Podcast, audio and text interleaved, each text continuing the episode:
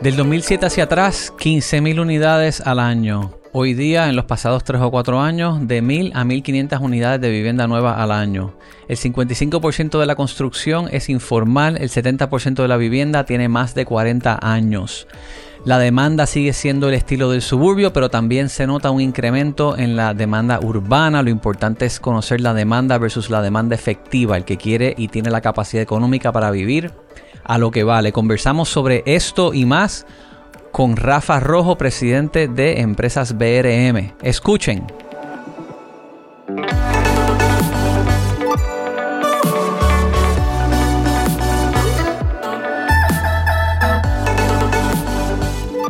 Bienvenidos a este episodio del Urbital Podcast. Me siento hoy con Rafa Rojo, pasado presidente de la Asociación de Constructores de Hogares presidente de Empresa BRM, una empresa de desarrollo y visionario. Lo he visto compartir mucho sus ideas y su pensar sobre el desarrollo en Puerto Rico. Rafa, gracias por estar aquí. Gracias a ti, Giancarlo. Un placer de verla que estar aquí en estas facilidades que están preciosas. Te felicito. Estas son de Wilton, pero eh, se escucha la diferencia cuando grabamos aquí versus en cualquier otro lugar. Se nota la calidad.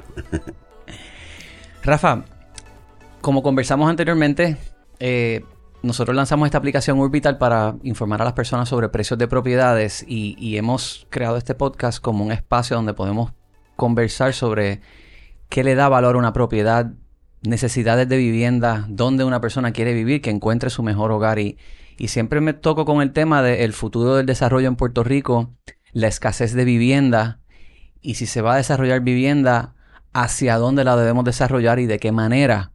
Si es el mismo tipo de suburbio dependiente del automóvil, con los locales freestanding, o si queremos buscar desarrollos más urbanos y cómo podemos hacer quizás una combinación de ambas, pero en otras entrevistas que he tenido con Alejandro Longo, que lo conoce muy bien, claro. Ricardo Álvarez Díaz, se habla de la diferencia entre desarrollar en un área nueva, que es simplemente tener un, un, terreno amplio y, limpiarlo y hacer casas o, unos walk-ups o un condominio versus impactar una zona urbana que es significativamente más costoso.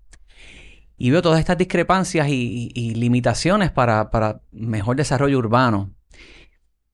Me encantaría tu visión sobre dónde estamos actualmente y el futuro del desarrollo de Puerto Rico, hacia dónde lo debemos de dirigir. Y podemos empezar por donde, por donde entiendas. Sí, pues es una pregunta amplia y una de las que más me gusta discutir. Eh, yo creo que el primer paso para poder tener un desarrollo exitoso y para que exista más vivienda y, que exista más vivienda quiere decir que haya mejor calidad de vida, o debo decir más opciones para mejorar la calidad de vida de puertorriqueños, es entendiendo qué quiere ese puertorriqueño para mejorar su calidad de vida. Y eso no se puede perder de vista. Y esas tendencias y esos gustos y esas preferencias van cambiando a medida que van pasando los años, porque todos sabemos que esta generación eh, de millennials, que es la que ha salido al mercado a comprar ahora, ahora eh, no es idéntica a las generaciones anteriores.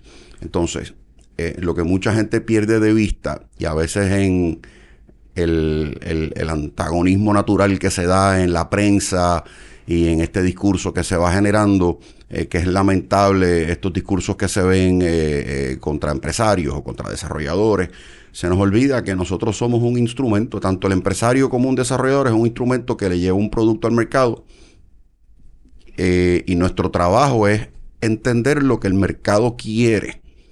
y yo creo que ahí es donde a veces diferimos con otras visiones que tienden a ser más académicas o que tienden a partir de un deseo personal, a veces de un deseo político, a veces de un deseo ideológico. Y yo traigo estos temas y a veces dicen que uno es controversial porque trae estos temas. Yo no lo creo. Yo creo que estos son cosas naturales que cualquier sociedad tiene que entender de dónde salen los discursos, las visiones, los pensamientos de las distintas personas que influyen en la política pública para que haya más o menos vivienda. Nuestra visión, yo creo que todo el mundo la tiene clara. Yo creo en un sistema de mercados libres, eh, creo en que el desarrollador eh, debe atender el mercado donde éste surja y claro, nosotros también como desarrolladores tenemos una función de entender nuestro entorno y de ver cómo podemos ir mejorando estos patrones de desarrollo, pero como desarrolladores, comerciantes o empresarios, como nos quieran ver, no podemos fallarle a lo que mi cliente me pide. Eh, así que perdona por esa intro un poco larga. No, no, no, e-, eso está muy bien. De hecho, y ustedes también, como bien menciona, son un instrumento. Ustedes tienen que, desarrollar o, trabajar dentro del marco que haya establecido regulatorio, la planificación que haya o la, o la que falte. Dentro de ese espacio es que uno puede, pues, edificar algo en algún lugar. No necesariamente es que tienen eh, un plan maestro que te permita a ti decir, ah, pues mira, eh, en toda esta zona se va a poder hacer algo eh, más uso mixto porque el gobierno está planificando traer un tren por esta área. Hay unas limitaciones dentro de lo que ustedes pueden hacer, ¿no? Sí, hay unas limitaciones y lo otro que también eh, a veces se pierde de perspectiva es que los riesgos de inversión en la industria inmobiliaria son monumentales. Yo soy con mucho orgullo tercera generación de, de, una familia que lleva desarrollando en Puerto Rico eh, más de cinco décadas. Y mi papá siempre me decía, un proyecto malo que tú hagas se lleva enredado los últimos 10 buenos que hiciste. Y estamos hablando a nivel económico. O sea, eh, eh, es tan fuerte la inversión que te puedes haber salido bien económicamente en 10 proyectos, hiciste uno que te fue mal y te llevó enredado, hablando coloquialmente y en arroz y habichuelas. Este, son riesgos grandes. Entonces, eso hay que entenderlo porque parte de la psiquis del desarrollador, cuando tiene que elegir eh, en dónde yo desarrollo, cómo desarrollo, qué hago, hay un amarre bien fuerte, no a lo que yo quiero, no a lo que a mí me gusta, no a lo que yo desearía, sino a qué es lo que me está pidiendo mi cliente. Porque si yo fallo en darle a mi cliente lo que mi cliente quiere, yo voy a fracasar final del día lo que nosotros hacemos es como cualquier producto. Yo hago un producto, mi costo es bien alto y aspiro a encontrar, si es un proyecto de 100 casas, 100 clientes, 200 clientes, 300 clientes. Y si fallo, fracaso. Y cuando yo fracaso, yo tengo obligaciones con mis suplidores, con mis subcontratistas, con el banco, y son condiciones fuertes. Entonces, eh, eh, eso es una realidad de riesgo eh, que la gente siempre habla del lado bonito, cuando salen bien las cosas, cuando la persona se lucra, como si lucrarse fuera algo malo, eh, pero nos olvidamos del riesgo para poder llegar a ese punto, del trabajo, del tiempo, de la visión que empezó en un pedazo de papel donde viste una propiedad, donde estudiaste un mercado, visualizaste qué puedes hacer allá adentro, estudiaste reglamentos, las leyes, qué tengo que hacer para cumplir, navegué todas las etapas de planificación, luego las de permiso, para poner la primera piedra y luego entonces empezar la obra. O sea, es un proceso bien complejo, bien difícil eh, que a los que nos gusta nos encanta y gracias a Dios a mí me, gusta y me disfruto el proceso, pero no, no deja de ser complejo, no deja de ser retante y no deja de ser riesgoso.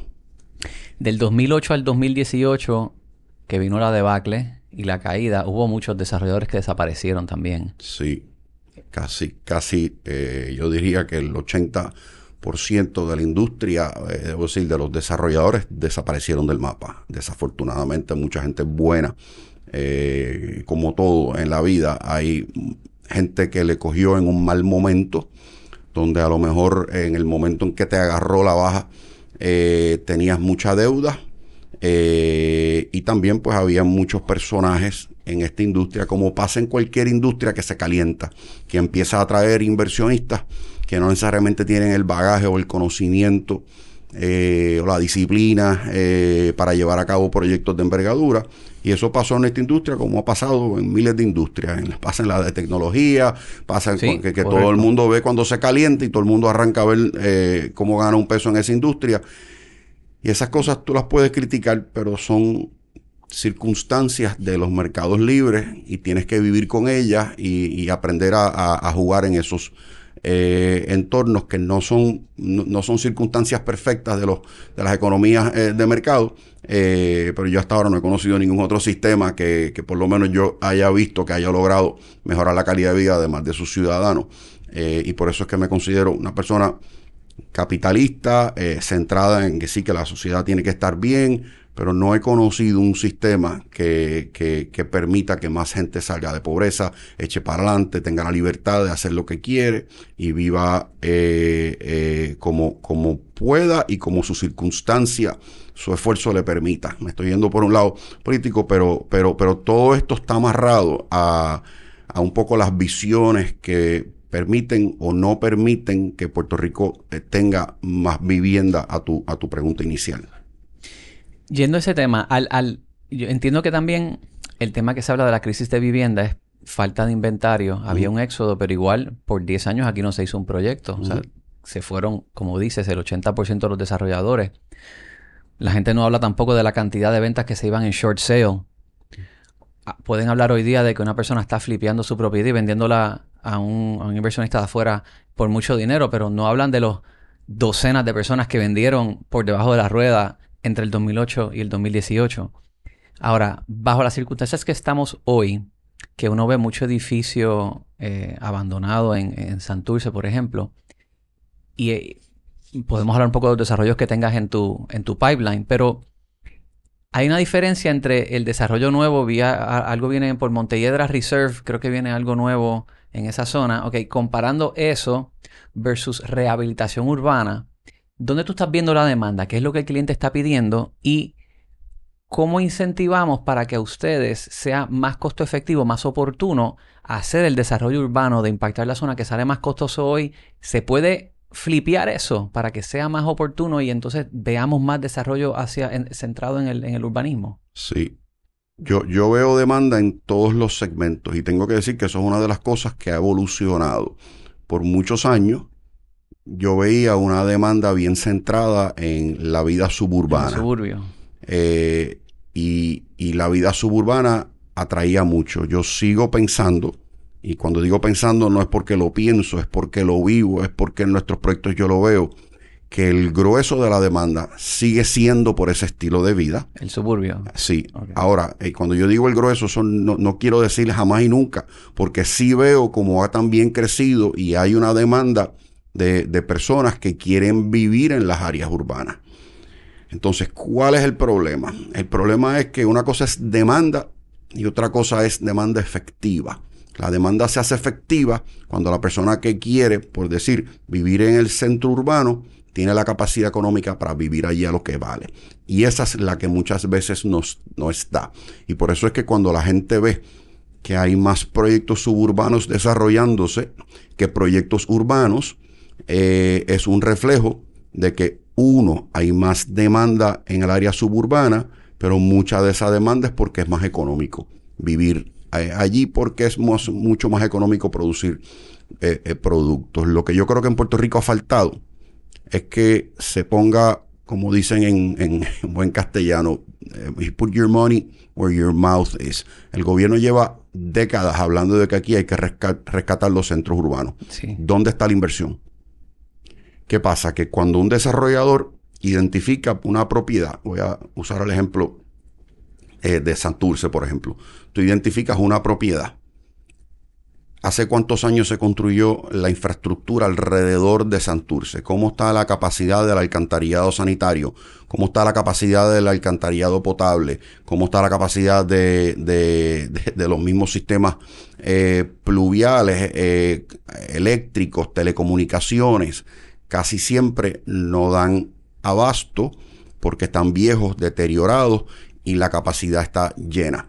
Y entonces el desarrollador que quiere desarrollar en ese entorno, típicamente las agencias lo que le van a decir, y lo voy a decir bien crudamente, porque es la verdad, las agencias te dicen, ah, tú quieres venir a esta parcela en el centro urbano a desarrollar, y a veces se ve hasta una mentalidad de a venir aquí a ganar dinero, pues tú me tienes que arreglar la planta de tratamiento sanitario, tú me ah, tienes que arreglar eh, la subestación eléctrica, tú me tienes que tirar una línea nueva de agua potable para crecer la tubería que es de 8, la tienes que llevar a, a 12. Todo lo extramuro te toca a ti. Y te piden todos los extramuros. En Puerto Rico habían programas de créditos para mitigar estas cosas. ¿Y el banco no te va a financiar esa parte? Puede ser que la financien, al final del día es un tema de rentabilidad. El problema es al, al que te decía ahorita, que pues tú coges todas estas cosas, obviamente tú tratas de argumentar algunas, tratas de negociar otras, pero al final del día tú sumas arreglar la subestación eléctrica, arreglar la planta de tratamiento o la estación de bombeo, sigue sumando todos los extramuros que te piden a las intersecciones, muchas veces te piden que arregles, que arregles los semáforos, que arregles, tú sigues sumando todo lo que el gobierno debería de haber hecho, porque al final del día nosotros pagamos impuestos que no hizo, que yo le tengo que cargar eso a un proyecto de vivienda y ya empezaste mal. Entonces, ahora de repente tienes que construir una, una, una estructura vertical que podemos entrar en ese tema, pero que por su naturaleza, si tú construyes en los suburbanos una vivienda unifamiliar, te va a costar alrededor de 70 dólares el pie cuadrado construir una casa normal y corriente. Si te vas a un walk-up, te cuesta como 150, y si te vas a un high-rise, te cuesta como 250 hasta 300 dólares el pie cuadrado. Eh, eh, esa es una, es una realidad. Cada piso que tú construyes te cuesta más caro que el de abajo. Se van complicando los sistemas, los mm. sistemas de fuego, etcétera.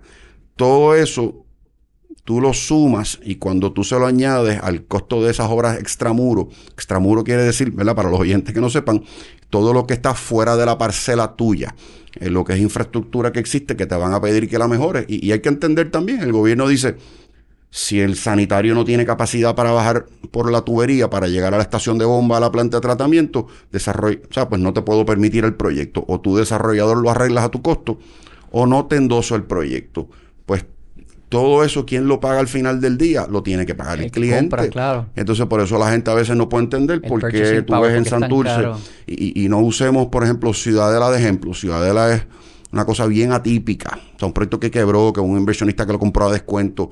En circunstancias normales, cuando tú sumas y restas, tú dices, pues yo voy a tener que vender, voy a poner un ejemplo aquí, un apartamento de mil pies cuadrados que yo construya, cuando le sumo todos estos costos, esos mil pies cuadrados, quizás para yo tener una rentabilidad razonable al riesgo, lo voy a tener que vender como en 400 mil dólares.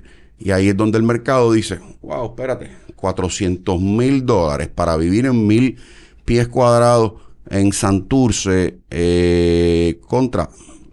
Eh, y te voy a dar un ejemplo de un proyecto nuestro. En eh, Ciudad Jardín Gurao tengo que manejar 30 minutos todos los días, tengo que coger un taponcito, pero me voy a un entorno donde básicamente es un resort style, llego allá adentro, allá adentro de la comunidad tengo restaurantes, eh, tengo canchas de tenis, tenis center, tengo pickleball, tengo todas estas facilidades y yo por 325 mil dólares me compro una casa de dos mil y pico de pies cuadrados. Y ahí es donde voy. ¿Quién me manda a mí? Me, manda el cliente. Y cuando yo tengo alternativas en lo que yo puedo hacer y yo analizo mi mercado y mis circunstancias, y yo digo, si yo por 300 mil dólares puedo hacer este producto en, en, en Gurabo eh, versus tener que vender este en Santurce en 400 y aquí tengo un montón de amenities. Y por cierto, voy a añadir otra complejidad adicional. El financiamiento para condominios es más costoso y tiene mayores requisitos porque los bancos tienen mayores riesgos en ese tipo de préstamo y tienen unas exigencias distintas. Y entonces, arriba de que tienes un costo mayor en los condominios, en los centros urbanos, el financiamiento es más caro y más complicado. Y ese es el entorno donde nosotros los desarrolladores vivimos. Una pregunta, vienen, creo que hay como 8 o 9, quizás más proyectos en condado. Sí. No sé si ustedes tienen alguno de esos. No. No. Se ponen de acuerdo todos estos desarrollos para que si, si te van a pedir mejoras extramuro, que quizás como son tantos por economías de escala, pues, pues se, se los dividen entre todos o, cada uno está every, every man for himself arreglando extramuro alrededor de su perímetro y son 10 que no están coordinando ningún esfuerzo. Sí, eso, eso ocurría mucho. Le llamaban y eran famosos los combinados. Combinados era eso mismo, que de repente tú tenías tres, cuatro desarrolladores en la misma región que querían, entre todos tenían mil unidades que iban a hacer y había que hacer una serie de mejoras de distintas índoles. Se hacía un MOU entre todos esos desarrolladores, se acordaban unas obras y se hacía mucho, mucho de eso. Yo participé de varios combinados. Es una tremenda manera de mejorar una zona. Sí, el problema está en que tiene un riesgo latente. Eh, eh, y, de lo que te voy a narrar pasó muchas veces.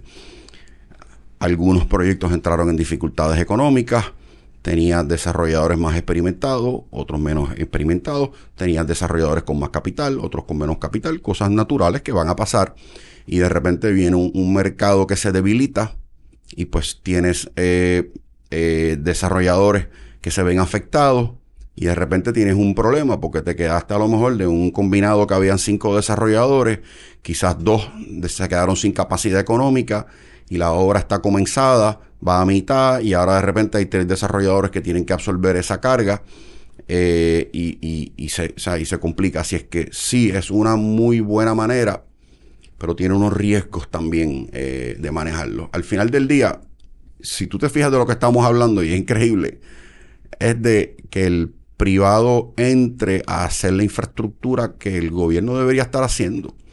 Yo, debería estar manteniendo.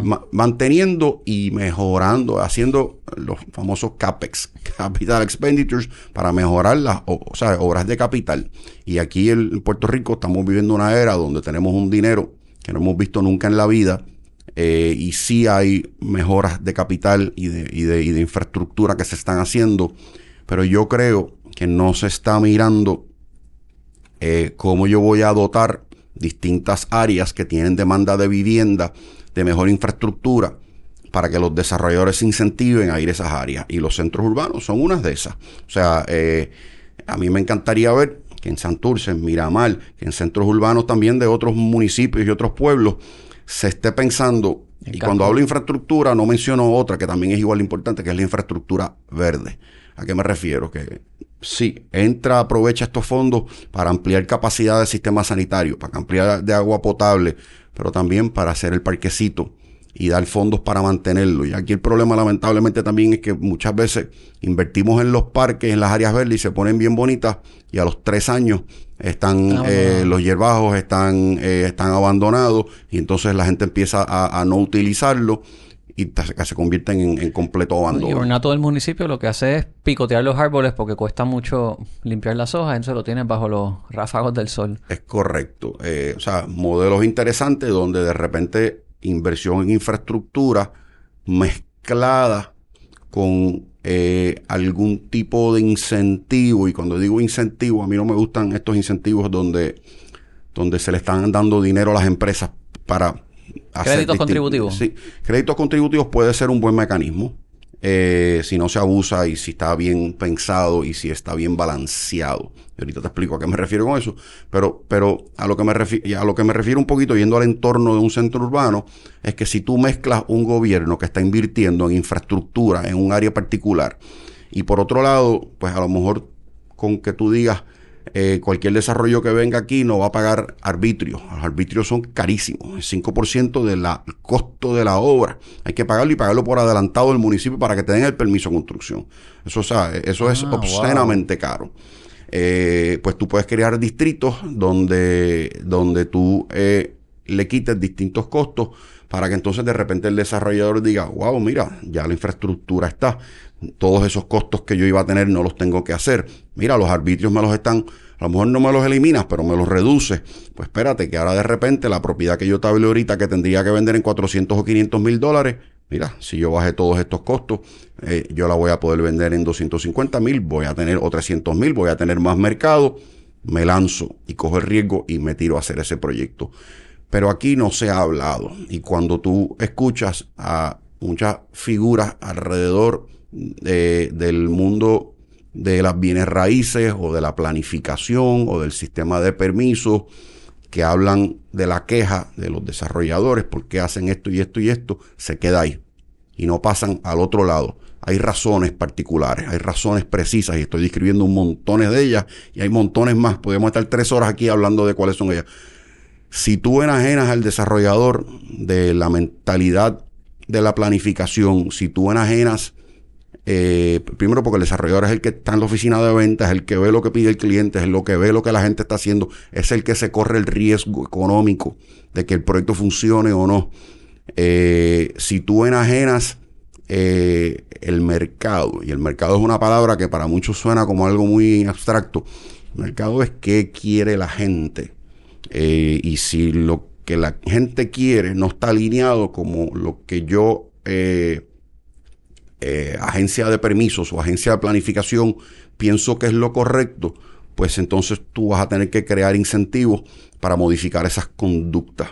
Eh, yo pienso que hay que tener mucho cuidado con eso porque eh, no, es fácil y la gente pues, quiere lo que quiere y busca el estilo de vida. Y, y, en una isla, y aquí voy a un punto bien importante, y en una isla donde es bien fácil montarse en un avión de JetBlue, irte a buscar lo que tú quieres en destinos como Florida, como Texas, como Nueva York y muchos más que todos sabemos, donde nosotros tenemos todos parientes viviendo, se te van y buscan esa calidad de vida. Y no es casualidad, y muchas de las familias que se han ido de Puerto Rico son familias con capacidad productiva, pudientes. ¿Y por qué se van algunas de ellas? No porque no tengan la capacidad de generar ingresos aquí, eh, es porque no encuentran aquí la calidad de vida que están buscando. Y, estoy generalizando, hay casos particulares, gente con temas de enfermedad, gente que se van porque no tienen empleo, pero la gente que se va porque no encuentra aquí la calidad de vida eh, y van allá a Orlando y, viven fascinados en un sistema que funciona, donde hay infraestructura moderna, donde se mantienen las cosas, aquí tenemos que ofrecer eh, ese estilo de vida.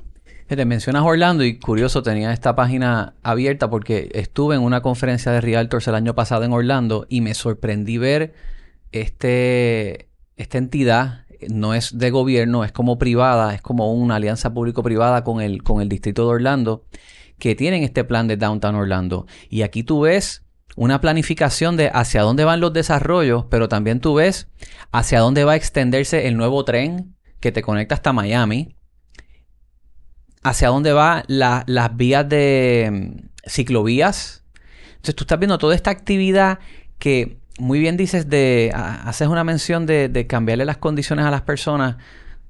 Créditos contribuyes es una cosa, pero también, por ejemplo, si tuviéramos el tren liviano que se propuso bajo Santini con el Satur corriendo por la Fernández Junco hasta el viejo San Juan, que eso se pretendía hacer en el 2012 la mentalidad de la gente muy bien pudo haber cambiado para ver cómo viven en la Fernández Junco de manera urbana, porque tienes un transporte colectivo que te, evita tener que depender de los carros, que hoy día están carísimos. Solamente hay un vehículo que cuesta 20 mil dólares. O sea, los carros están bien caros. Esa generación joven no quieren tener que estar embrollándose. Le pido a, Gustavo Vélez que deje de medir la economía en venta de automóviles y la midamos en otro tipo de, de indicador. Uno ve esta planificación allá. Yo no veo eso acá. Eh, yo creo que, como te dije, aquí sí se ve. O sea, yo, yo veo aquí un exceso de querer planificar, al punto de que aquí eh, se pensó que el plan de uso de terreno era esa herramienta de planificación. Yo, ah, bueno, pero... Con, bueno, o sea, y, pero nos impacta en el día a día. O sea, yo creo que aquí eh, el mundo de planificación ha estado liderado y, y, no es una crítica, ¿no? Son gente a veces que tienen unos deseos y unas intenciones honorables en algunos casos. En otros casos tienen unas visiones políticas que no van a tono con el sistema político con el que vivimos. Y eso es una realidad eh, que, hay que, vivirla. Pero a donde voy es que lo que tú ves distinto en Orlando y nosotros, nuestra empresa hace desarrollo, hemos hecho varios desarrollos en, en, en Florida y particularmente eh, Mineola, bastantes lugares alrededor de, de, Orlando. Eh, que es un county bien pequeño, de, de eh, todo en las afueras de Orlando. Así que conocemos cómo funciona la cosa allá. Y hay, algo muy distinto de lo que hay aquí, es que la planificación va de la mano con el empresarismo, con, con, con, que hay que entender que hay unas fuerzas económicas que existen, que amarran, que en Puerto Rico las queremos obviar.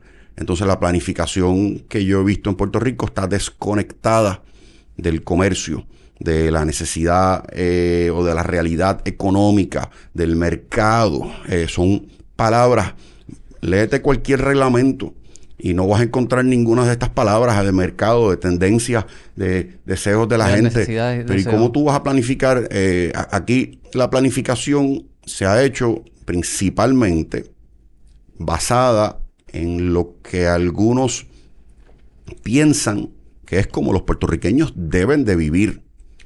Y, la planificación debería ser, eh, y, cómo yo evito que se hagan proyectos aquí, porque a mí no me gusta que hayan más proyectos, por decir algo, cercano a la zona marítimo terrestre, porque yo no quiero nada cerca de la zona del Carso, porque yo no quiero Y, te estoy diciendo cosas que estoy seguro que te están resonando en tu cabeza porque las oímos diariamente en los medios y oímos a distintas personas en estos mundos. Yo no quiero. ¿Sabes qué? Puerto Rico es un sistema económico donde los derechos de propiedad privada existen y la persona tiene el derecho de hacer lo que mejor pueda con su propiedad siempre y cuando cumpla con ciertos criterios.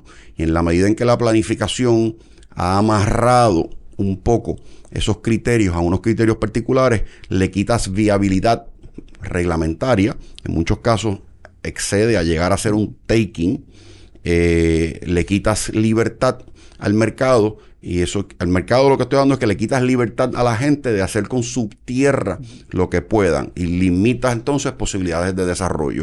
Eso ha sido eh, eh, la realidad del, del, eh, de la planificación de Puerto Rico y no es casualidad que se ve tanta poquita vivienda, no es casualidad, es un resultado de que hay pocos terrenos que tú puedes navegar el proceso y sacarlo y aún los que puedes, muchos se encuentran con distintas oposiciones en el camino, públicas, no públicas, eh, de distintas índoles, donde es bien complicado. Ahora, una pregunta ahí, porque sí, de acuerdo que a veces el plan puede estar desconectado de, del mercado, como bien dices. Ahora, el otro lado es que el mercado esté desconectado de las realidades topográficas de alguna zona y que entonces cuando viene un aguacero y tú ves a San Patricio con, con los ríos desbordados, ves la zona de por Altamira que se, llena de agua y eso, eso es a causa quizás de un desarrollo que se planificó mal, que no cumplió con algo para evitar.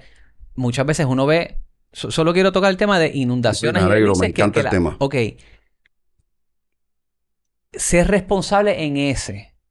Quizás ahí hay un desarrollador que hizo un. no, no, no cumplió con, con revisar bien el mapa inundable hizo unas casas, hay unos derrumbes, quedan mal la industria de desarrolladores por haber hecho algo de esta manera y por ahí es que se monta entonces en tribuna la gente en contra de. quiero hablar de ese tema, que bueno, porque ese me encanta.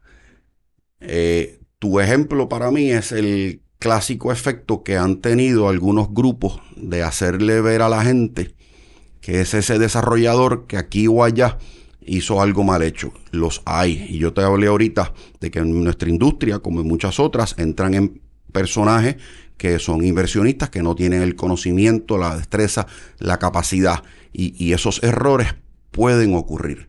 Pero ¿sabes qué? Del cual tú nunca vas a oír ninguno de estos grupos hablando. Cuando tú miras, y voy a ir exactamente a tu ejemplo, cuando tú miras que hay alguna desgracia en la planificación que te crea algunas áreas de cualquier pueblo que se inundan, siempre salen a apuntar algún desarrollo formal.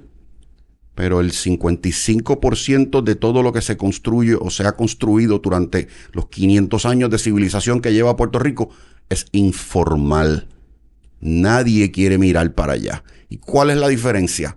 La diferencia es que en un desarrollo responsable, la ley y el reglamento no es que si yo sé o no sé, es que yo tengo que cumplir con una serie de cosas. Y una serie de cosas es que una de las cosas básicas que tú haces, voy a mirar una finca de 50 cuerdas donde quiero hacer 300 casas, que yo tengo que analizar mi área de captación de lluvia, cuánta área lluvia le hay, de dónde vienen los flujos de aguas, aguas arriba, eh, cómo yo los voy a recibir en mi finca y cómo yo los voy a, a, devolver aguas abajo para que no le afecte a nadie abajo y no le cree una inundación. ¿Y qué hacemos los desarrolladores? El área de captación lo que quiere decir es que tú tienes que medir esa lluvia, que antes caía y había una percolación. Ahora como tú vas a impermeabilizar algunas áreas, la percolación va a disminuir, así que vas a tener más volumen de agua. Tú tienes que contabilizar todo eso, tú tienes que hacer charcas de retención o charcas de detención, tú lo mides, tú lo calculas y eso es lo que hacemos, hacen los ingenieros. Tienes que hacer estudios hidrológicos hidráulicos donde tú mides el volumen de agua que está llegando y después el volumen de agua que va saliendo para tú asegurarte de que tú no contribuyes a ese volumen. Eso lo hacemos todos los desarrolladores. Todos. En todos los proyectos. ¿Por qué? Porque la ley y el reglamento me exigen yo probarle al Estado, mira cómo yo voy a manejar las aguas, y aquí está un ingeniero hidrológico hidráulico que lo va a hacer, y el Departamento de Recursos Naturales tiene o subcontrata a, ingenieros HH para que estudien eso. Entonces, cuando yo veo estas desgracias y veo que rápido apuntan el dedo a algún desarrollo, es muy triste. ¿Por qué? Porque la mitad de lo que se hizo en esa región no pasó por ese proceso. ¿Por qué? Porque pasa al revés. Fíjate que yo te dije que miramos la finca, miramos el terreno, hacemos los análisis y después desarrollamos. En esos procesos, ¿qué ocurrió? Hicieron la casa. Después fueron allá a llorarle al, y lo digo en el buen sentido de la palabra, al alcalde, a pedirle al alcalde, por favor, mire, yo tengo esta casita aquí, tráigame luz. Y ahí sale el alcalde corriendo y va y le lleva luz. Tráigame agua potable, bendito. Y van y le llevan corriendo. Y nadie pensó, espérate, aquí tú impermeabilizaste un pedazo de terreno, aquí tú le estás contribuyendo, y olvídate de agua de lluvia. Y después el sanitario no llegó, por eso es que más de la mitad de la población de Puerto Rico no tiene sistema sanitario. Porque el, el, sanitario, ¿cuál es? Hicieron un pozo séptico. Eh, estoy haciendo cuota aquí para los que están oyendo. Eh, pozo séptico Pozo séptico es un muro de bloques de cemento sin sellar debajo de la tierra a donde entra ese sanitario. Y de ahí muchos de ellos lo que tienen abajo es un tubito que tira directo a la quebrada. Váyanse a cualquier pueblo, en cualquier municipio, cualquiera. No hay uno que no tenga cientos de casos de esto. Y eso va derechito al sanitario. ¿Dónde está el movimiento ambiental señalando eso? ¿Dónde está el movimiento ambiental diciendo el daño grave que eso le hace a nuestros corales, a nuestras playas. Cuando hablen de coliformes fecales en nuestras playas, ahí está el resultado, pero ninguna persona del grupo de movimiento ambiental se ha ido a oponer a nadie de eso. Se oponen a Sol y Playa, se oponen a, en su momento a Paseo Caribe, se oponen a todo lo que es formal, donde hay detrás algún desarrollo o algún desarrollador que probablemente o se lucre o pierda dinero y eso a mí, para mí, eh, es una de las cosas que eh, los científicos ambientales serios de Puerto Rico, y hay muchos buenos, han permitido que la portavocía del movimiento ambiental la cojan personas que están ideológicamente motivadas. Eh, no es casualidad que miran para el lado cuando los desastres ambientales son este 55% de las personas. Vaya jobo eh, allá de Jobo es el mejor ejemplo. Yo escribí una columna eh, sobre, sobre ese tema. Esa es la realidad de todo Puerto Rico. Cuando entre eh, una, una, una, tormenta por ahí, todo eso arrastre y llegue a las casas que están bien hechas, ¿cuál es el responsable? Es correcto. Y entonces, lamentablemente, el haber restringido el sistema de planificación y permisos de Puerto Rico te crea que las personas tienen dos válvulas de escape o hacen lo que le da la gana, donde le da la gana o donde pueden, que muchas veces son en un cantito de tierra que le dejó el abuelo o el papá al lado en el barrio donde viven y se hizo su propia casa sin ningún tipo de planificación. Eh, o si no, es JetBlue. Me monté en el avión y me fui a Florida y me fui de Puerto Rico. Eh, te voy a dar un dato bien importante. El 70% de toda la vivienda en Puerto Rico tiene más de 40 años de construida. Eh, tú hiciste un podcast hablando de los estorbos públicos y, hay muchos que creen que esa es la solución de todos los problemas de vivienda en Puerto Rico. Pues claro, vamos a hacer un retrofit a todas esas casas y ya se resolvió el problema y las metes a la gente allí. Nosotros en, nuestra empresa hicimos una encuesta hace poco y eso es una buena solución. No, quiero dejar pasar eso por alto. yo estoy de acuerdo, pero esa no es la solución que resuelve todo. ¿Por qué? Porque hay muchas urbanizaciones, y tengo algunas en mente, pero no quiero desmerecerlas, así que no voy pero, pero todos conocemos urbanizaciones bien antiguas que se hicieron por muchos años. Eh, Cupey tiene un montón. Cupey tiene un montón, sí, es un buen ejemplo, tiene un montón. ¿Qué pasa? Eh, como yo te dije, nosotros los desarrolladores necesitamos entender qué quiere mi cliente y nosotros muchas veces hacemos focus groups cuando estamos viendo una propiedad para ver el mercado que yo creo que tengo aquí, que está buscando, porque esas necesidades cambian. Y nosotros hicimos reciente una encuesta, yo hice una presentación en el Congreso de Vivienda donde develamos los resultados. Las dos cosas que más busca un puertorriqueño cuando se quiere mudar a una vivienda nueva, lo tercero es que se fijan en la casa. Lo primero es control de acceso, porque aquí hay un miedo por la seguridad grande en la población. Y lo segundo es la comunidad. ¿Y qué es lo que quieren decir con comunidad?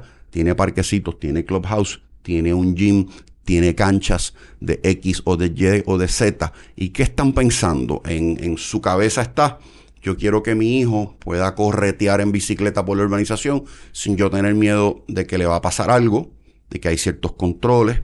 Eh, yo quiero que yo quiero poder levantarme tempranito, ir al gym sin tener que montarme en el carro y salir de una urbanización y virar para atrás, ir al gym y virar para atrás. Yo quiero ir a jugar tenis por las tardes o ir a jugar eh, un montón de modalidades hoy en día, pickleball, paddle, beach tenis. Eh, eso es lo que buscan. Eh, entonces, si la solución de la vivienda en la cabeza de algunos es haz retrofit a estas casas, y las metes a las personas, eso es tratar a la gente como reces, eso es obviar los intereses y el mercado y no te esté extraño después que se montó en JetBlue y se fue a Florida y vive en una comunidad donde tiene beach tenis, donde tiene tenis, donde tiene todas las, cosas formidables que existen hoy en día, eh, que, te ofrece un, mercado y que te ofrece la oferta nueva. Eh, hay que estar bien pendiente cuando personas que influyen en el sistema de planificación y permisos en Puerto Rico, todo lo que proponen es evitar evitar, evitar. Aquí no, aquí no se puede. Aquí te tienes que separar más. Acá tienes que estar eh, más limitado. Tienes que hacer menos huella dentro de la parcela que tú tienes. Todo eso son cosas que inhiben el mejor uso de la propiedad privada de las personas. Y hay sistemas y hay países donde eso funciona.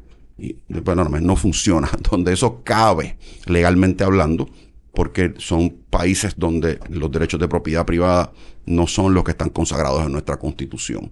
Así que ojo, cuando hay personas que quieren influir en nuestro sistema con ideas que vienen de países que no se adaptan a países donde los derechos de propiedad privada son sagrados. Eh, así que, eh, y, vuelvo, y a veces dicen que uno es controversial cuando trae estas cosas, pero esa es la realidad. Hay muchas personas que creen en estas cosas, que influyen en, las leyes, en los permisos, en los reglamentos, y, y, aquí lo que pasa es que no tenemos un mercado suficientemente capaz, pero si aquí llevaran el plan de uso de terreno, a un tribunal, yo te garantizo que ese tribunal, que, ese, que ese plan de uso eh, lo revocarían. Es un taking aquí. Y la mayoría de la gente que son dueños de propiedades no se han dado cuenta cómo les limitaron sus derechos de propiedad privada con ese, con, con ese plan de uso. Tocas un buen punto con el, lo de los estorbos públicos. No, no se le puede decir a la gente, vete a vivir ahí, hay que ver lo que necesitan. Ahora vamos a tocar un tema sobre el, el otro grupo de personas que necesita vivienda, vivienda pública. Eh, estuve caminando el casco de Río Piedras hace poco y veo este nuevo edificio que están haciendo, que parece un, condominio espectacular de vivienda. Yo dije, wow, o sea, yo, yo viviría, viviría ahí. Pregunto allí y es un desarrollo de Plan 8. Eh, no sé si conoces el condominio que te estoy hablando, pero hay un edificio que está haciendo por, por justo por, por el Paseo de Diego. No conozco ese particular, pero conozco obviamente el modelo de, Plan 8 y hay, hay varios otros modelos que... Sobre vivienda pública y Plan 8. ¿Has trabajado proyectos de esos o no? Hemos trabajado muchos proyectos de vivienda de interés social. Ok. Eh, pero, no, pero no de plan 8. Ok. ¿Y esa demanda, cómo está actualmente y qué, qué desarrollos hay ahí? Muy poco. Poco. insaciable esa demanda. Eh, me, me, parece curioso. Aquí hay un modelo que es un modelo que en Estados Unidos se hace mucho y para Puerto Rico hay fondos destinados que es el LITEC, Low Income Housing Tax Credit Project. Eh, y ahora con los fondos que le han destinado a Puerto Rico, hay muchos fondos para este tipo de proyectos. Y ya yo he leído fácil tres o cuatro artículos eh, de prensa criticando al gobierno porque están costando propiedad. Y yo, y yo puedo entender el que haya gente que a simple vista diga, ¿cómo es posible que un proyecto de gobierno que va a tener, estoy dando un ejemplo por arriba, que va a tener las propiedades, 800 pies cuadrados, propiedades pequeñas, y, los costos sean 350 y 400 mil dólares. Y rápido, pues la, lo que enseguida piensan es, ahí alguien está robando dinero, contratista está chanchullando, está cobrando mucho dinero. Ese es el análisis fácil. Y ya yo he visto varios artículos. By hoy nosotros no estamos haciendo ningún proyecto de esa así que no me estoy defendiendo de nada a nivel personal. Pero como conozco la industria, como me gusta estudiar estas cosas, porque me gustan y entenderlas, he estudiado el modelo de Low Income Housing Tax Project. ¿Y qué pasa? Es un modelo federal y es un modelo que está diseñado para que el gobierno subsidie y le brinde a personas que no tienen la capacidad quizás de comprar un apartamento que pudiera valer en el mercado 300, 400 mil, pues el, el, gobierno lo que hace es que te dice, desarrollador, estas son las reglas de mi RFP. Yo quiero que la propiedad tenga A, B, C, D, E. Y muchas veces se les va la mano, o sea, incluyen placas solares y tiene que tener un montón de cosas de, de que las casas del mercado no tienen y un montón de requisitos y quiero que me lo hagas con Green Building Standards, que te le puede añadir otro 20% de costo y quiero que tenga esto y quiero que tenga aquello y tú sumas y restas y ¿qué pasa? De repente hay un proceso de subasta, tienes distintos contratistas o desarrolladores que cotizan todo eso, se lo presentan al gobierno y pues sí, yo puedo entender que suena barbáricamente caro, que pueda costar 350, 400 mil dólares, pero no es en función, o sea, la subasta es un proceso competitivo. Eh, no puede ser casualidad que todo el mundo vivió cercano a ese número, es que eso es lo que cuesta. Pero entonces olvidamos de que para colmo no es dinero eh, del gobierno estatal, es dinero que viene del gobierno federal y te está diciendo, quiero que me las hagas de esta manera, quiero que tengan estos requisitos, por ende esto es lo que va a costar y el gobierno federal está diciendo, y a mí no me importa, yo lo voy a pagar. Pues como el gobierno local no va a salir a, hacer estos proyectos, esos proyectos van precisamente a brindarle, ah, perdóname, y el requisito al final, eso es lo que cuestan, pero el, el modelo de este, es, de, de este programa es que entonces el gobierno te exige tu desarrollador tienes que comprometerte, si no me equivoco son por 20 años, tienes que alquilar esas propiedades y como yo gobierno te estoy subsidiando gran parte del costo, es para bajar la renta y las rentas pues, y, me puedo equivocar, pero más o menos puede ser que las rentas anden por 800, 1000 dólares, muy por debajo de lo que costaría una renta de una propiedad que costó 400 mil. Para eso es que está diseñado el programa.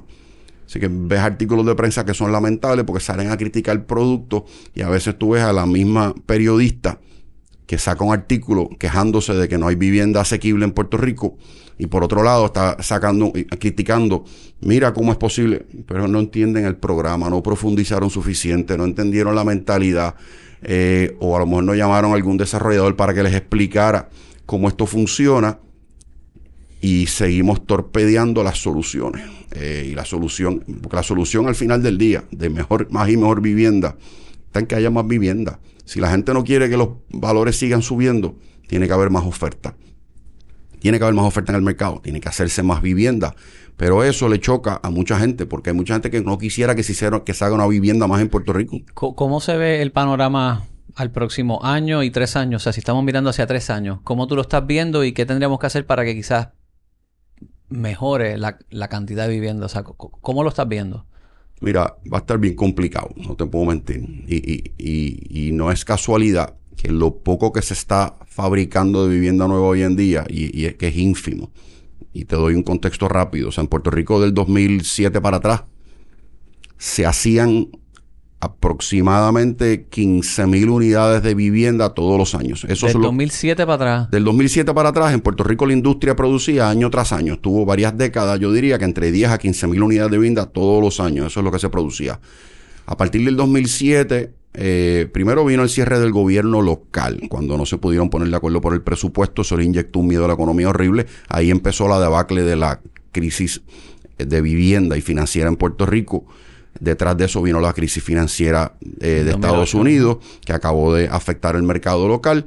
Fue cayendo, cayendo, cayendo. Y mira qué curioso que estos últimos cuatro años, que algunos por ahí dicen que ha habido una bonanza en la industria de bienes raíces, lo que se han, de vivienda nueva, lo que se han estado vendiendo es entre 1.500 a 1.000 unidades al año de vivienda nueva.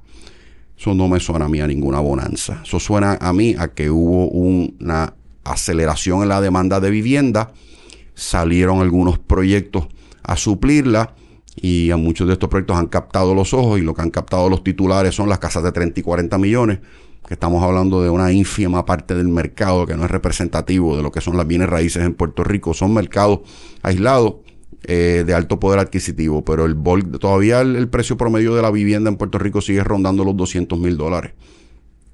Eh, así es que que creo que hay mucha distorsión en la mente de las personas, porque para esto hay que poder leer las estadísticas, no es tan fácil accesible, y a veces nos nublamos más por los titulares, por los artículos de prensa que no tienen eh, necesariamente un contexto completo para esa noticia que están poniendo allá afuera. También el éxodo poblacional tuvo que afectar, tuvo que ver con que la gente pensaba, pues, hablas con un demógrafo, te dice, se está yendo la gente de Puerto Rico, hay necesidad de hacer vivienda nueva.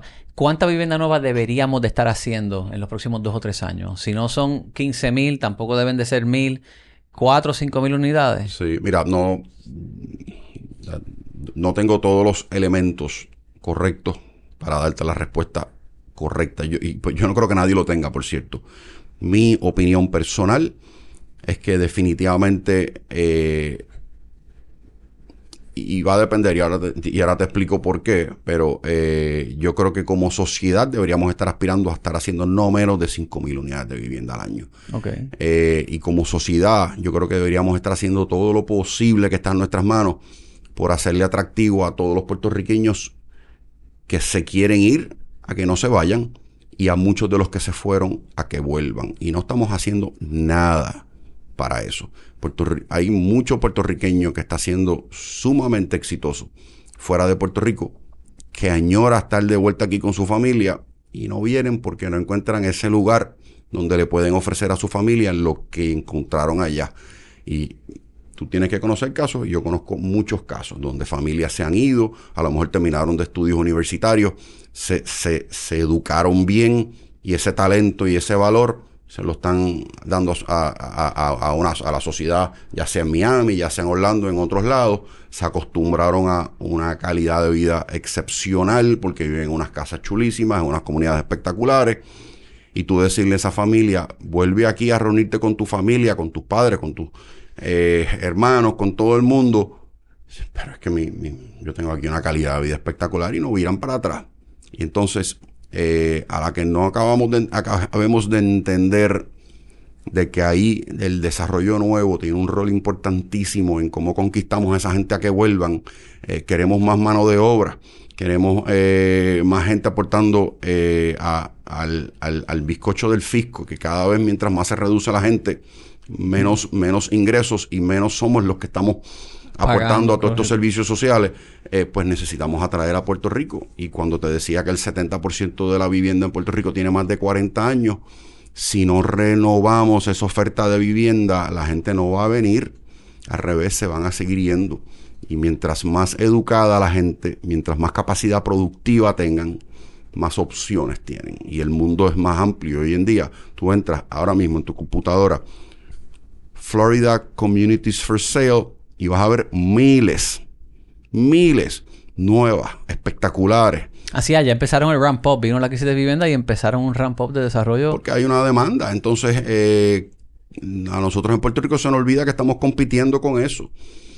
Y, y, vuelvo otra vez al sistema de planificación, no puede estar pensado y predicado en la mente de este mundo que yo veo y, y eh, que yo quisiera, de eh, tú sabes, comparaciones con Barcelona, las comparaciones con otros centros urbanos. Miren, señores, esto tiene que ser aquí un análisis económico de competitividad. ¿Con quién competimos nosotros para atraer gente y que en Puerto Rico haya más gente productiva que aporte al fisco, que ayuden a hacer justicia social, porque mientras más gente productiva, echando para adelante, ganando dinero, más el gobierno cobra y, más puede ayudar al desventajado, pues tenemos que posicionarnos en una economía que atraiga gente, gente capacitada.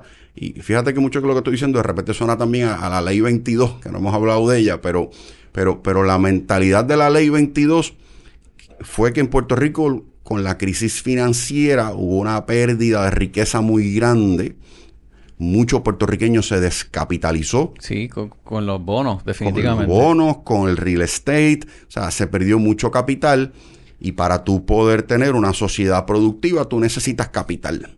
Y la ley 22 buscaba atraer a estos individuos de altos ingresos, dándoles un sweet deal para que vengan aquí, se establezcan y empiecen a generar. Y, y ha tomado tiempo, pero el que diga que Puerto Rico es verdad que se han mudado gente deseable y gente no deseable. Como en todo. Como en todo.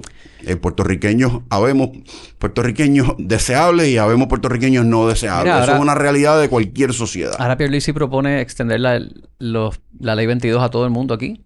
Buenísimo. Y el, que pueda pagar 10 mil, el que pueda donar 10 mil dólares al año a una entidad sin fines de lucro y no tener que pagarle, eso es una buena meta loable financiera. Quiero llegar a eso, cojo ley 22, pero no todo el mundo puede donar 10 mil dólares al año a una entidad, así que vamos a ver cuánta de esa gente se, suscriben a ella. Yo no soy un ley 22. En la urbanización donde yo vivía antes de donde yo vivo ahora, eh, de repente en mi calle eh, yo tenía eh, a dos o tres ley 22 y y yo puedo entender el sentimiento. Y a veces yo mismo decía, la gente está aquí, pagan el 4% y yo tengo que pagar el 33% de cada peso que yo lo sudo y, y, los tengo que sudar bien sudado. Yo tengo que pagar el 33% de mis ingresos entre 20 otros impuestos más que por otros distintos lados le ponen a uno. Y este no los tiene. Pero la realidad es que ese no llega aquí si no le hubieran dado este trato. Y yo estoy de acuerdo en que hay que evolucionar. Esa propuesta que tú dices, yo, no he visto la matemática, a ver cómo eso funciona. Yo responsablemente tengo que hacerla, porque aunque a mí, claro, eh, y a veces pues, pues hay que tener cuidado eh, con las cosas que los políticos ofrecen y, no, y vuelvo, a lo mejor la, la, de Pelici tiene mucho mérito. Eh, y, y, quiero pensar que lo debe haber pensado, pero aunque yo quiera decir, bello, que a mí me bajen mis impuestos al 4%, espérate, si tú le haces eso a un grupo grande de puertorriqueños, hay que ver cuál va a ser el impacto al fisco y cómo tú lo... La, la, la, propuesta que nosotros, digo nosotros a través de la Asociación de Constructores, le hemos llevado al gobierno es que se modifique la ley 22. ¿De qué manera? En que tú, primero, apuntes más a la diáspora, se le hagas bien atractivo a la diáspora a regresar a Puerto Rico eh, para que no solamente que vengan eh, personas que no tienen lazos con puertorriqueños o que tienen otras culturas, pero que también haya diáspora. Y, eso hay de eso pasando, como Riquelías con Red eh, eh, Ventures. Está pasando, está pasando, pero no suficiente. Y creo que lo que ha faltado es, porque el andamiaje está ahí y le aplica a cualquiera que esté en la diáspora, pero no lo hemos mercadeado. O sea, aquí en, en múltiples lugares igual que vienen a Puerto Rico y hacen el Florida Expo para enamorar a los puertorriqueños y llevárselos para allá, nosotros tenemos que estar allá haciendo lo mismo y diciéndole a ese puertorriqueño que se fue, vente para acá, mira, tengo el 4. Pero ¿cuál es el elemento distintivo que nosotros estamos proponiendo? Es que eh, aquí la gente dice que los ley 22 no pagan y no hay mentira más grande que esa. Son personas de muchos ingresos, así que un por ciento bajo de muchos ingresos eh, es altísimo. O sea, aquí se le ha cobrado a, ese sector eh, cifras millonarias, y no tengo las cifras ahora mismo a la mano, pero muchos millones de dólares que han aportado al fisco. El problema es que se van por el hoyo del fisco. Nuestra idea es que ese dinero vaya a ah. hacer una, a financiar una reforma contributiva para que con esos ingresos tú entonces le ofrezcas a todos los puertorriqueños que llevamos aquí eh, pagando los impuestos caros, nos den una rebaja contributiva. Y entonces yo pensaría que eso es para un político simpático, porque lo que le vas a decir, particularmente si eres un político que cree en los beneficios de la ley 22, de repente el puertorriqueño dice, wow, espérate, ahora, ahora entiendo, ahora es americano, sí, paga menos que yo, pero lo, con lo que paga yo voy a pagar menos. Eso de repente, puede ser más viable que simplemente darle la 22 a todo el que la cualifique. Fíjate, interesante propuesta. Sí, y es frustrante cuando Muy interesante. se, hemos socializado a, mucha gente en el círculo político y no ha caminado. Oye, esa me gustó a mí. Sí, este, yo creo que sería atractivo para todo el mundo. Eh, y yo pienso que vuelvo políticamente, porque fíjate que el gobierno ha defendido la ley 22. Y la defienden porque saben que al final del día produce buen ingreso para el fisco. Eh, pero hay, y hay gente que no entiende esto. ¿Por qué no darle la vuelta a esa ley y buscarle esta alternativa para que la gente pueda entonces sentir el beneficio directo? Porque el problema es que el beneficio está pero la gente no lo ve. Y entonces, claro, hay una, hay, hay, siempre va a haber gente que vive de la envidia y que le molesta que hayan personas que ganen estas cifras extraordinarias de dinero y puedan comprarse casa de 30 millones de pesos, eh, que ya quisiera mucha gente, ya quisiera yo también, este, yo no más puedo pagar, yo, gracias a Dios me va muy bien y yo no me quejo, pero ah, no me podría ganar ni de 30, ni de 15, ni de 10, no, no tengo dinero para eso. Pero a mí, pues en mi caso, no me causa envidia que venga gente aquí que tenga un poder adquisitivo mayor. Incluso yo lo veo del punto de vista que es lo que ha estado empezando a ocurrir. Muchos de, muchos de estos ley 22 le tomó tiempo porque llegan unas culturas distintas, a, unas, a, un sitio diferente y pero, pero ha habido de algunos una integración donde están participando en negocios, donde están eh, invirtiendo en negocios importantes porque tienen unas capacidades económicas más grandes. Hay personas que piensan, ah, pero eso es malo, porque tú estás compitiendo conmigo y tiene más bolsillo que yo. Y, lo puedo entender, pero, pero, pero Puerto Rico necesita capital para superarse. Puerto Rico necesita más creación de empleo. Y para tú crear empleo necesita más inversión, más negocio y creciendo. Y lo que tenemos que buscar cómo atraemos a, a, los buenos, porque igual hay gente con quien yo no haría ningún negocio. Conozco varios. Ley 22 que yo no haría ningún negocio. Pero hay otros que sí. Incluso tengo hay uno en particular que es, eh, y, lo digo aquí, nuestra empresa es una de los socios de Ron del Barrilito y en Ron del Barrilito habemos dos grupos puertorriqueños y hay un Ley 22 que coinvirtió con nosotros para rescatar una de las marcas más antiguas de Puerto Rico. Y esa es la dinámica que una Ley 22 permite que no tanto a veces se habla, pero que, que, permite reforzar esfuerzos con gente que está bien capitalizada, que tiene unas tolerancias por unos riesgos grandes de apostar. Si miramos el Normandy, por ejemplo, eh, saliéndome por, sacando al lado un momento el... Yo tengo un episodio de implosionar el Normandy. Así ok, pues sacando un, poco al lado esa, esa, ese debate que existe, que si es histórico, que no, que se tumbe o no, hubo un, eh, un ley 22 con la capacidad económica de atreverse a invertir en, un proyecto como eso. Y, eso es importante y eso hace falta en Puerto Rico. Sí, eh, ahora yo creo que ese proyecto, hay otro episodio de eso por ahí, pero mi, mi opinión personal es que eso es un estorbo que deberíamos de implosionar y abrir ese parque a algo más comunal. Rafa, gracias por tu insumo, por participar. De verdad que fue muy enriquecedor. Compartes unos datos que voy a estar ahora depurando para hacerlo más accesible y visual. Espero que podamos hacer otro conversatorio quizás con algunas otras personas de diferentes pensares y tener una, dinámica constructiva sobre el futuro de Puerto Rico. Encantado de estar aquí, de compartir un rato contigo y siempre dispuesto a hablar de las cosas y, para que sirvan para ir mejorando como sociedad. Tenemos mucho por, por mejorar. Yo soy fanático de Puerto Rico, me encanta vivir aquí, me encanta aportar a, a mejorar las condiciones de calidad de vida de los puertorriqueños. Así que gracias por tu invitación. Llévatelo, Wilton.